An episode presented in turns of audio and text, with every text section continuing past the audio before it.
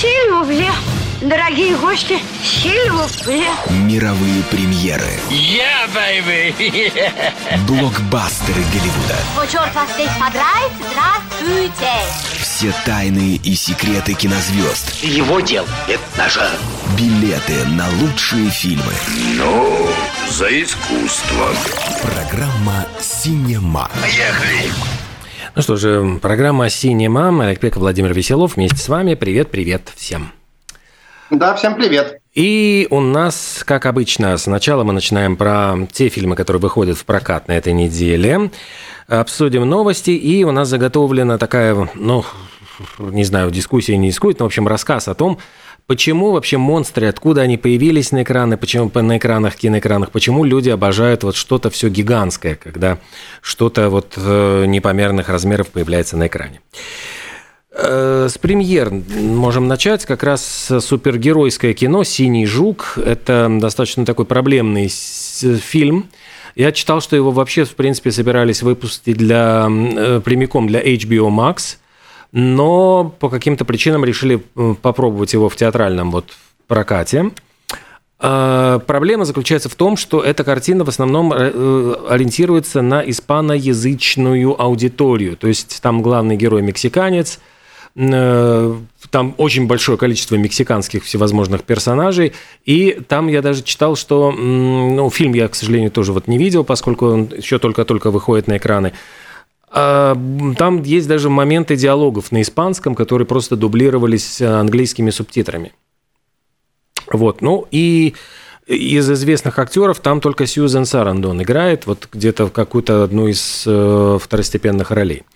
Э, режиссер Анхель Мануэль Сото, он, э, ну, кстати, вот фильм выходит в не очень удачный момент забастовки актеров. Никто из актеров не может принимать участие в рекламе фильма из-за того, что это запрещено профсоюзом. И вот режиссер Анхель Мануэль Сото отдувается за всех, в одиночку бегает по всем презентациям, везде рассказывает, какие замечательные прекрасные актеры, что он их поддерживает, их борьбу, значит, за справедливость. Эм, ну и картина, честно говоря, такая, ну, очередная супергеройская картина. Мальчик-подросток, на, на него прыгает там из коробочки какой-то, значит, э, хитроумный синий, синий жук. Синий жук. И он становится супергероем, обладает суперспособностями. В общем, ну, все как обычно. Все как обычно. Ну да, я тоже хотел сказать, что, конечно, можно иронично к этому относиться, как я, например, потому что, наверное, Э, это экранизация комиксов DC. Э, там существует же такое противостояние между Марвелом и DC, и фанаты есть у и у тех, и других, поэтому, возможно, для кого-то это будет важно, да. Вот. Ну и, соответственно, у Марвела есть Человек-паук, у, значит, э, теперь у DC есть свой какой-то членистоногий представитель супергеройский, вот, соответственно, Жук. Э, отзывы, ну, я читал, что они не, неплохие, так скажем, и то есть не разгромные и не хвалебные, но в то же время говорят, что в принципе фильм демонстрирует все, что он может демонстрировать, и те, кому нравится супергеройское кино, там в принципе все есть. А по поводу как бы вот латиноамер... ну, мексиканского и прочего колорита, ну, Э, скажем так, э, студии же идут они сейчас э, ну, по дороге вот этой инклюзивности, поэтому если у Марвела есть супергерой африканского происхождения, Черная пантера, да, который, соответственно, очень понравился афроамериканцам, и там, значит, целый культ вокруг него, то здесь, собственно говоря, решили сделать ставку на латиноамериканских э, жителей Америки. Их тоже немало, кстати, о них часто забывают. Э, вот, а тем не менее, поскольку рядом Мексика, иммигрантов очень много, и э, значит, вполне очевидно, что это, у них этот фильм будет пользоваться популярностью, потому что, как говорят, это первый супергерой вот латиноамериканского происхождения. То есть постепенно-постепенно раздают э, супергеройские костюмы представителям Э, всех э, национальностей да. и наций в Голливуде, вот, ну и вот и добрались до сюда.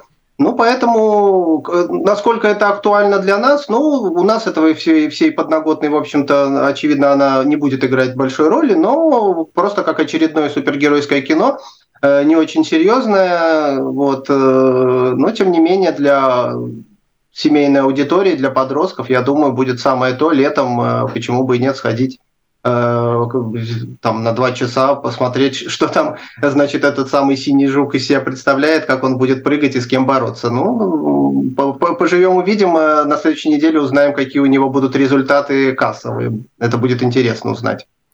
Говоря, кстати, про кассовые результаты, ты будешь смеяться, но Барби и Опенгеймер по-прежнему в топе. То есть первое и второе место. Был момент, когда там... Я, я не буду смеяться, я, в принципе, это, это было предсказуемо вполне. Это главные хиты лета и, наверное, главные э, главные хиты года и главное противостояние года. Ну, оно не то, что оно противостояние финансовое, потому что показатели явно э, у Барби в два раза больше, и это будет так примерно продолжаться, потому что у Барби сейчас насколько я помню, там по, по миллиард двести, а у Оппенгеймера как раз где-то 600 миллионов. То есть э, у них как раз они идут. Э, но зато Оппенгеймер это серьезное, хоть и зрелищное, но серьезное кино для, думаю, э, для как бы такой серьезной аудитории. Барби, наоборот, развлекать, более развлекательная, хотя не менее серьезные вопросы поднимающие.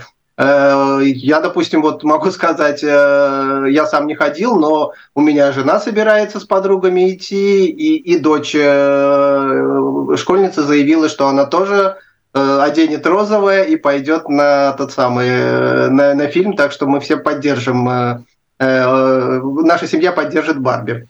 Вот мы, кстати, как-то на неделе с Вадимом Агаповым встречались и говорили по поводу того, что, почему вот именно OpenGamer, он, кстати, высказал предположение, что говорит, это OpenGamer повезло, э, вместо на месте OpenGamer мог быть другой фильм какой-нибудь серьезный, который бы вот Барби также бы ну, вот вытащила.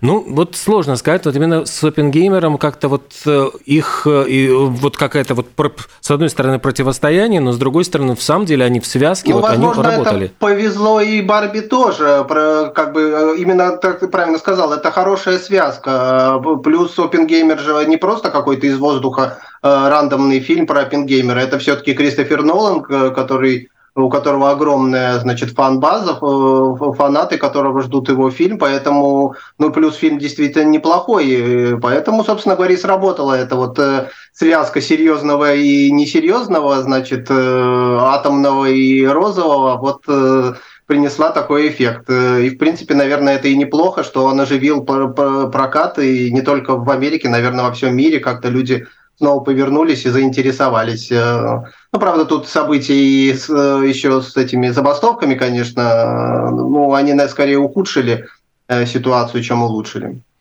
Да, ты знаешь, вот в связи с этим, просто я чуть-чуть отвлекусь, я прочитал большую статью в Variety, где как раз э, обсуждали о том, что головная боль вот э, сейчас киностудии – это большие бюджеты фильмов, и э, вот «Индиана Джонс» и э, «Миссия невыполнима» – это, ну вот, которые сейчас, вот у них соу-соу так вот, в принципе, ну, они собрали меньше, чем ожидалось. И говорили, что, конечно, подпортил там вот ковид, то, что была ситуация не очень хорошая, увеличившая бюджет, то есть там затянулось производство, нужно было вводить дополнительные ну, меры защиты, это все удорожило фильмы. Но просто говорят о том, что сейчас студии, очевидно, будут бояться фильмов с большим бюджетом, потому что, например, у «Индианы Джонса» был бюджет 300 миллионов, и еще 100 нужно было, ну вот каждая вот из этих картин, она, у них где-то бюджет по 300, еще 100 миллионов нужно вкладывать в раскрутку и в рекламу. То есть это 400 миллионов, которые должна вот вытащить из кармана студия, и чтобы это вернуть, ей нужно больше 800. Ну то есть вот желательно все-таки миллиард, чтобы остаться в плюсе. И вот несмотря на то, что есть, конечно, там кабельное потоковое вещание, там вот говорят, что это какая-то серая зона, потому что студии не раскрывают, сколько они получают от этих просмотров на телевидении. И это поэтому и актеры, кстати, и бастуют, потому что они хотят это, эти цифры увидеть и понимать, в общем, ну что это такое, то есть сколько зарабатывает студия, не, а может быть нам не доплачивают, ну то есть такой вот момент. Но с другой стороны, автор этой статьи в Variety говорит, что понятно, что, э, наверное, это ну, со временем это окупается. Там есть еще один фактор, что э, вышел новый Индиана Джонс, старенького начали опять смотреть. Вышел новая «Миссия невыполнима», старенькие фильмы опять начали на всех кабельных, там, этих потоковых э, ну, вещаниях пересматривать. И это все ну, поднимает, то есть эта студия на этом зарабатывает. То есть она зарабатывает не только на новом, но и на старом. Но почему хорошо франшиза? Но, говорит, э, никто не хочет быть прибыльным через 25 лет, все хотят деньги сейчас и сразу, и это может привести к тому, что бюджеты будут очень ограничены. Вот Барби приводит пример, 145 миллионов бюджет и собрала больше миллиарда, миллиард двести. Это, говорит, вот, э, вот такое соотношение нам нравится. Вот вложили 145, получили миллиард двести. Что тут скажешь? Я, э, в общем-то, ну, это сложная такая тема, наверное, философская, и не имеющая доступ э, к там, подробным каким-то данным, э, трудно об этом говорить. Но я, допустим, э, тоже за то, чтобы урезать, раздутые бюджеты, потому что иногда ты э, услышишь бюджет, смотришь фильм, понимаешь, да, вот здесь было много всего, на что было потрачены деньги, на что были потрачены деньги.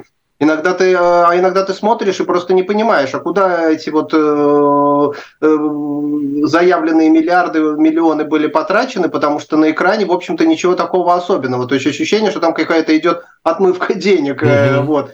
И поэтому, а потом студии плачут. Они же страхуют фильмы. То есть это тоже известная схема мошенничества, когда студии страхуют фильмы, потом говорят, у нас был бюджет там 600 э, миллионов, а значит, заработали мы всего ничего слезы, поэтому страховщики, выплатите нам, пожалуйста, там неустойку. И потом страховщики вынуждены разбираться, как же так получилось, и на самом деле такие бюджеты. То есть, э, наверное, ну, студиям да. пора чуть-чуть э, проявлять не только, то есть не, не только чудеса там какой-нибудь компьютерной графики, но и чудеса, наверное, смекалки, потому что раньше снимали зрелищное кино без э, участия огромного какого-то количества вот этих вот спецэффектов, искусственных интеллектов и прочее, и тем не менее оно получалось зрелищным. Ну, бегущий... ну да.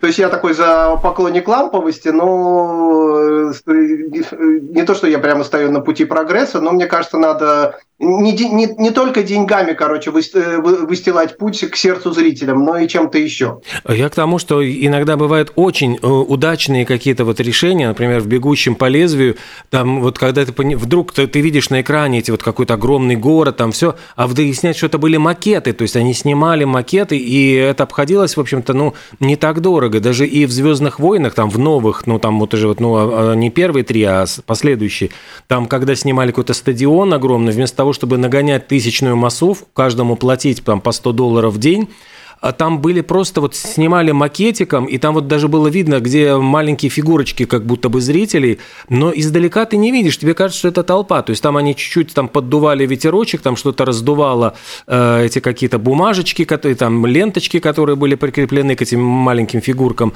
и это получалось абсолютно, то есть вот они ухитрялись экономить деньги, то есть, ну, очевидно, нужно экономить деньги, не выбрасывать эти деньги, и, кстати, вот говоря про деньги, э, еще говорят, что забастовка вот обходится вот нынешним проектом, который встали вот из-за забастовки, 2 миллиона долларов ежемесячно вырастает бюджет фильма, э, пока вот стоит производство. А еще говорят, что вот ну, из-за того, что Россия и Китай, в общем-то, ну, сейчас как будто бы они прямо отвалились, вот, ну, в Китай очень начал ограничивать э, тоже прокат э, голливудского кино, российское, значит, кинематограф вообще, ну, просто, значит, э, российский прокат ну, не, не, не демонстрирует американский Недоступ, фильм. Да, недоступен. да, недоступен. Или как-то нелегально это делает. Но, во всяком случае, вот из-за, из-за того, что два рынка больших закрылись, то тоже это вот все увеличивает риски. То есть сейчас, я думаю, мы будем видеть, когда студии будут сокращать бюджеты и снимать э, малобюджетные фильмы. Да, но мы от, отвлеклись от премьер. То есть кроме «Синего жука». Есть да. еще... Есть еще фильм, значит, э, ромком такой щенячий, его перевели как «Щенячья любовь», «Папи Лав». А картина, ну, честно говоря, абсолютно беззубая, абсолютно проходная. Ну, вот я сужу, конечно, по трейлеру, но э, чем отличается от других ромкомов? Первое свидание, парень приходит, значит, на свидание с девушкой, у каждого из них есть собака – и они разругались вдрызг, решили разойтись, вообще сотри мой и забудь мой номер телефона. Но пока они, в общем, э, гуляли, их собачки занялись любовью. И потом выяснилось, что собачка, значит, у девушки забеременела. И э, вот это служит завязкой, то есть она как бы требует ответственности, что это, дескать, наши детки. Ну вот, кстати, это, это к тому, насколько меняется, что вот... Э, э, приметы времени. Приметы времени, что детей начинают заменять животные, и пары часто заводят собачку вместо ребенка. Вот эта девушка говорит, что все, у нас будут дети, и этот вопрос нужно решать ответственно. И в результате, вот ухаживая, значит, ну, им, они как будто бы чуть ли не съезжают, ну, начинают встречаться, чуть ли не съезжаются для того, чтобы обеспечить собачкам счастливую жизнь. Ну, и понятно, что рано или поздно это дело закончится Я тем, уже что... даже представляю, чем этот фильм заканчивается, какими кадрами примерно он заканчивается. Но, тем не менее, должен сказать, что романтические комедии – это не история про то, как удивить э, зрителя. Это все-таки момент э, эмоций и прочее, поэтому это работает э, совсем... Тут работают совсем другие механизмы, насколько симпатичные собачки, насколько симпатичные актеры, насколько они химия между ними. А история, она понятно, что стара как мир. Этот сюжет будет обыгрываться миллионы, миллиарды раз каждый год Э, выходят миллионы фильмов на Халмарке и прочее, прочее, где все это как бы Поэтому здесь вот чем-то на самом деле ничего страшного нету, что это достаточно банально. Э, если хочется романтического кино, а такого иногда просто вот хочет э, душа и сердце требует просто пойти посмотреть на какую-то красивую любовь, то вот, пожалуйста, вам с, с катертью дорога, хотел сказать. Вот, но смело можно отправляться. Э, ну и третий фильм, вот э, тот любопытный фильм, который сейчас еще в десятке держится самых кассовых фильмов Америки, ну вот я имею в виду еженедельного бокс-офиса, это «Звуки, «Звук свободы». Картина, которая в Америке она стала, ну, как это, ну вот слипинг, э, как, вот как это называется, там спящий хит, ну то есть то, что э, благодаря сарафанному радио, то есть абсолютно без особых звезд, ну там Джим, Джим Кевизел играет, ну хорошо, Э, это рассказ абсолютно на реальной истории, основанный, когда правительственный агент решает уйти с работы и в одиночку, поскольку он понимает, что государство в этом, в этом не заинтересовано, он пытается спасти э, детей вот из стран третьего мира от сексуальной работорговли, когда детей пытаются, значит, э, торговать детьми для секс-индустрии.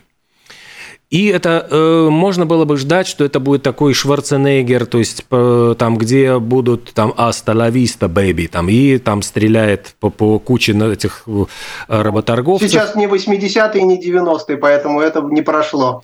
И этот, эта картина как-то подкупает немножечко другим. То есть там э, меньше, я понимаю, экшена, больше такого вот именно э, ну, нагнетания, вот как это реально жутко грязно и отвратительно выглядит, как страдают дети.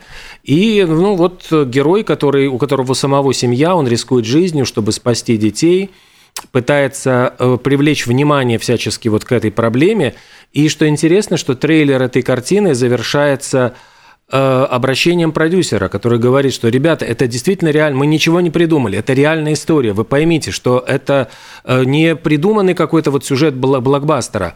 Э, и, пожалуйста, если вы, ну вот вас эта тема взволновала, заходите там на какой-то сайт, вы можете пожертвовать деньги на то, чтобы вот, ну, э, ну на борьбу вот с, с, с этим явлением. И, в общем, такая вот, ну, такой посыл очень, очень яркий. Ну, хорошая качественная социалочка, это тоже важно. Даже, да, даже да. у нас, где особо, слава богу, тьфу тьфу тьфу работорговлей особо, про работорговлю особо не слышно, но тем не менее бывали случаи, бывали новости э, об этом. Но в Америке эта картина, она уже, эм, ну, наверное, недель 10, она не выходит из десятки э, вот, лучших, и говорят, что Именно это сарафанное радио, эту картину очень продвигают общественные организации, они убеждают людей пойти посмотреть, ну, то есть, вот, ну, для того, чтобы привлечь внимание к, к проблеме, она именно вот, она собрала там, по-моему, порядка 200 миллионов, то есть, ну, это, в принципе, для такого фильма малобюджетного, ну, такого социального, без особых звезд, там, без э, шумной рекламы, это что-то вот говорит о том, что людей затронуло. То есть это значит, ну, люди как-то вот откликнулись, и фильм душевный, фильм, ну как, ну, душевный, ну, то есть вот берущий за какие-то вот струнки. Так что обращаю ваше внимание, что эта картина выходит и у нас. Да, ну вот она, это, эти все три фильма, о которых мы говорили, они выходят э, через 18 через два да. дня, а уже сегодня у нас еще одна премьера, которую ты Э, забыл, «Особняк с привидениями» mm-hmm. Дис, диснеевский. Он как раз сегодня стартовал, стартанул. Вот. Э, такой тоже э, мучительный проект, насколько я читал, потому что очень его долго делали и прочее. И это экранизация, ни много ни мало, собственно говоря, диснеевского парка, ну, аттракциона из парка Диснея, э, ну, той самой комнаты ужасов. У нас она называется комната ужасов, в Америке это называется особняк с привидениями. То есть дом страшный, где всякие скелеты, привидения выпрыгивают из-за угла, делают тамбу, все, значит, хватаются за сердце, смеются и довольные выходят.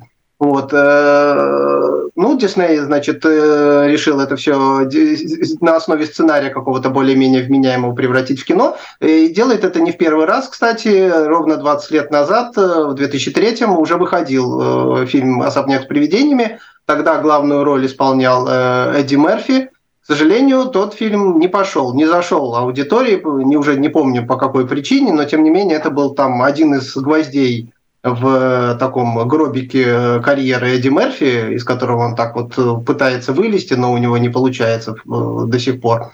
Вот. Э, ну, теперь вот прошло 20 лет, Дисней решил еще раз э, сделать все то же самое, возможно, только в более лучшем варианте. Посмотрим.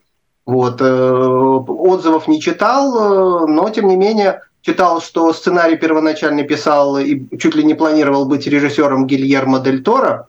Это известный такой пугатель. Mm-hmm. Но он написал такой сценарий, что испугались, видимо, даже боссы Диснея и сказали, нет-нет-нет, это слишком, э, мы там перепугаем всех, у нас же вроде как семейное кино, семейное семейные ценности, и, соответственно, и э, из режиссеров его погнали, и сценарий его переписали. Что там осталось от Дель Торо, э, не осталось, уже теперь не знаю. Вот, но, тем не менее, очевидно, что это, ну, как бы то ни было, это э, будет семейное кино, соответственно, это не будут страшные ужасы там э, до потери сознания, то есть э, это будет что-то такое пугательное, но должно быть, очевидно, веселое. Вот, э, поэтому, если вам не хочется на синего жука, не хочется супергеройского кино, то вот альтернативой будет послужит особняк с привидениями, где и весело и страшно, как говорится. Вот. Э, весело и страшно. Часто это бывает на фильмах, э, как раз-таки вот сейчас, который идет на экранах Мэг 2, там, где огромная страшная акула Мегалодон. И вот мы хотели сегодня поговорить вообще об этой традиции, почему пугают, вот, ну, люди хотят так вот пугаться, и их привлекает что-то такое огромное, гигантское, гигантомания на экране. А, я вот хотел сказать два слова, что, в принципе, вот самым-самым ведь первым, если говорить фильмом, который э, такого рода вот был снят, это был «Затерянный мир» 1925 года. Там э, как раз вот были, там были комбинированы очень хитро съемки сделаны. Э, 20, по-моему, там было, нет, 80, по-моему, моделей динозавров резиновых. Причем это был первый фильм с покадровой анимацией, то есть там они снимали вот этих динозавриков, которые вот э, двигались, э, вот по каждый кадр переставляли фигурку и снова снимали. Это вот был впервые в кино изобретен этот метод. И самое интересное, что этот фильм еще успел посмотреть Конан Дойль. Это было при жизни Конан Дойля снято. То есть это он со своей семьей посмотрел и сказал, что ему очень понравилось. Ну вот приключения э, там профессора Челленджера, который отправляется, там плато такое огромное в Южной Африке, в Южной Америке, где сохранились, э, сохранился вот этот мир юрского периода. Там динозавры и герои сталкиваются с этим миром. Потрясающе. То есть говорят, что там это вот, это, эта картина в свое время просто прогремела. И она породила, собственно говоря, вот через какое-то время следующего гиганта, это Кинг-Конг 1933 года. Наверняка да, у тебя... то есть надо сказать, э, что аудитории, что тот Кинг-Конг, который там последний э, на экране Питера Джексона и последующие, на самом деле это третья реинкарнация Кинг-Конга, потому что был еще 80-й Кинг-Конг, на который я, как сейчас помню, подростком ходил с родителем, с родителями. Там было три фильма, по-моему, и все они были очень... Э, второй был, по-моему, очень трогательный, где Кинг-Конга убивают, а у него рождается ребенок, э, в общем, все там плачут э, по этому Кинг-Конгу, и в главной роли был э, Джефф Бриджес, если не ошибаюсь, вот. А до этого был вот тот самый первый 33-го года, который сейчас смотреть, конечно, очень смешно, потому что он там совсем мало реалистично выглядит. Вот, но по мере значит, эволюции Кинг-Конгов они становились все более и более правдоподобными и страшными. Но хочется сказать, что этот фильм «Кинг-Конг» 1933 года был огромным хитом, люди ломились в кинотеатры, это было что-то невиданное, там была развернута гига... ну, такая очень массированная рекламная кампания, и это было большое событие, которое вот как раз откликнулось ну, вот на что-то, вот, ну, вот на эту гигантоманию в кинотеатрах, но следующим, наверное, вот каким-то витком этой гигантомании стали ядерные испытания, когда вот, ну, первые испытания ядерного оружия и интересно, что и в Японии, и в Америке вот это привело к появлению такого вот э, жанра, где в результате ядерных испытаний появляются гигантские вот какие-то монстры. Причем эти монстры могут быть, как в фильме э, там э, они это гигантские муравьи, которые из-за того, что они жили вот в районе испытаний ядерного оружия, они там эволюционировали и стали каких-то невероятных размеров. Или это, конечно, искусственное прямо вот какое-то чудище Годзилла, которое появилось впервые в 1954 году, э, плод воображения режиссера Исира Хонды, уникальный совершенно фильм, который породил вот эту волну кайдзю вот этого жанра с гигантами, там были ну, да, там были бабочка, есть, гигант э, мотора. Надо сказать, там. что просто сначала изначально было вот это гигантские монстры, это были как бы реликтовые э, животные, которые э, как значит, э, таинственно могут где-то жить. Это вот волновало э, жителей мегаполисов э, тогдашние, да, 20-х годов. Потом, значит, вот как ты правильно сказал, э, случились ядерные испытания, люди поняли, что, к чему может привести вот этот мирный атом. Э, оказалось, что он не совсем мирный, может что-то изменить. И вот этот страх трансформировался именно в появление уже мутантов. Вот. Плюс это все наложилось, на мой взгляд, я тоже вот думал, почему такая популярность. Потому что человек Э, он же сталкивается в природе, например, с какими-то крошечными э, существами. Вот он идет по дороге, э, наступает на муравьев. И иногда, наверное, у многих возникает вопрос, а вот что случится, если бы вот я сам оказался на месте муравья? То есть насколько это было бы страшно? То есть ты об этом так вот не задумываешься постоянно, да, но иногда угу. вдруг вот возникает, что комарик на тебя сел, ты его хлоп, прихлопнул, не думая даже, убил.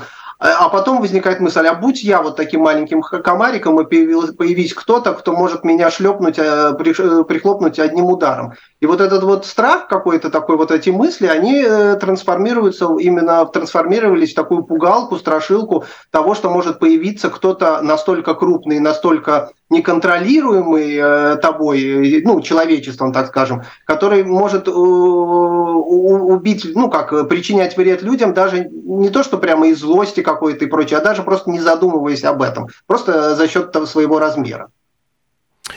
Ну и вот как раз появились э, большое количество вот такого рода чудищ. Это и Мотра, бабочка, значит, телепат с гигантскими крыльями, которым одним движением Но крыльев... Это все, это все японцы, японцы придумывали. Да. Там была еще замечательная, совершенно огнедышащая, летающая черепаха, э, господи, Гомера, да, вот она, э, причем она по популярности, вот вторая после Годзиллы, вот эта Гомера, которая у нас черепаха с зубами, извергающий огонь, летающая по воздуху. То есть вообще что это такое? Притом, насколько я помню, они делились, эти герои, на положительных и отрицательных. То есть были злобные, а были добрые. Например, вот эта Мотра, насколько я помню, бабочка, она была как бы добрая на самом деле. Mm. И она боролась с э, злыми. Ну, может, там в разных фильмах по-разному, но тем не менее какая-то была такая корреляция. У них э, разные роли они там выполняли, э, эти гиганты.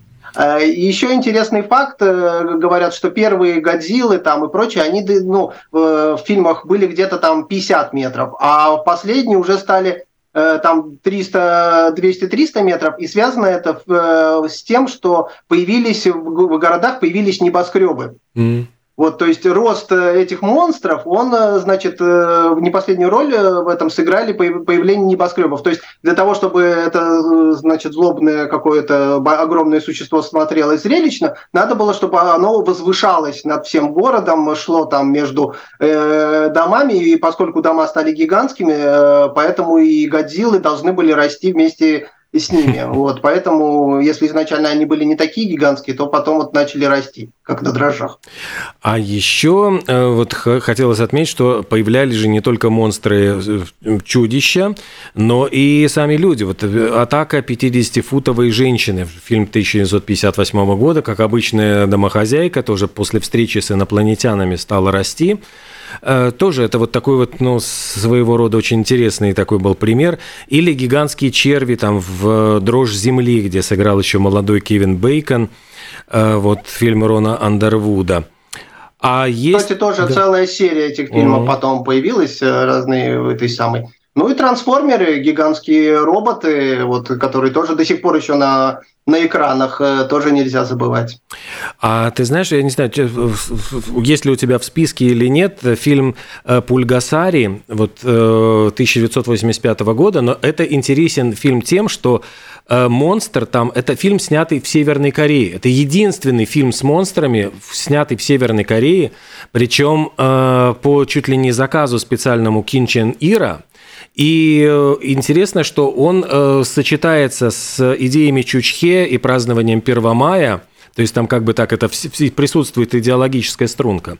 Но более того, для того, чтобы снять эту картину, они похитили в Южной Корее э, специально режиссера и его жену, южнокорейскую кинозвезду-актрису.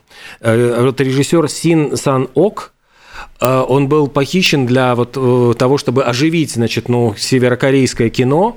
И существует фильм. Ему потом удалось все-таки сбежать в Соединенные Штаты Америки. Насколько я понимаю, что эта история со счастливым была концом. Но существует фильм «Любовь, «Любовники и деспот», и где рассказывается вся эта история его похищения. И вот рассказывается о том, как его заставили снимать. Вот, ну, он потому что был коммерческий режиссер. Вот его заставили снимать вот такой идеологически правильный фильм про, значит, э, северокорейского монстра из из легенд.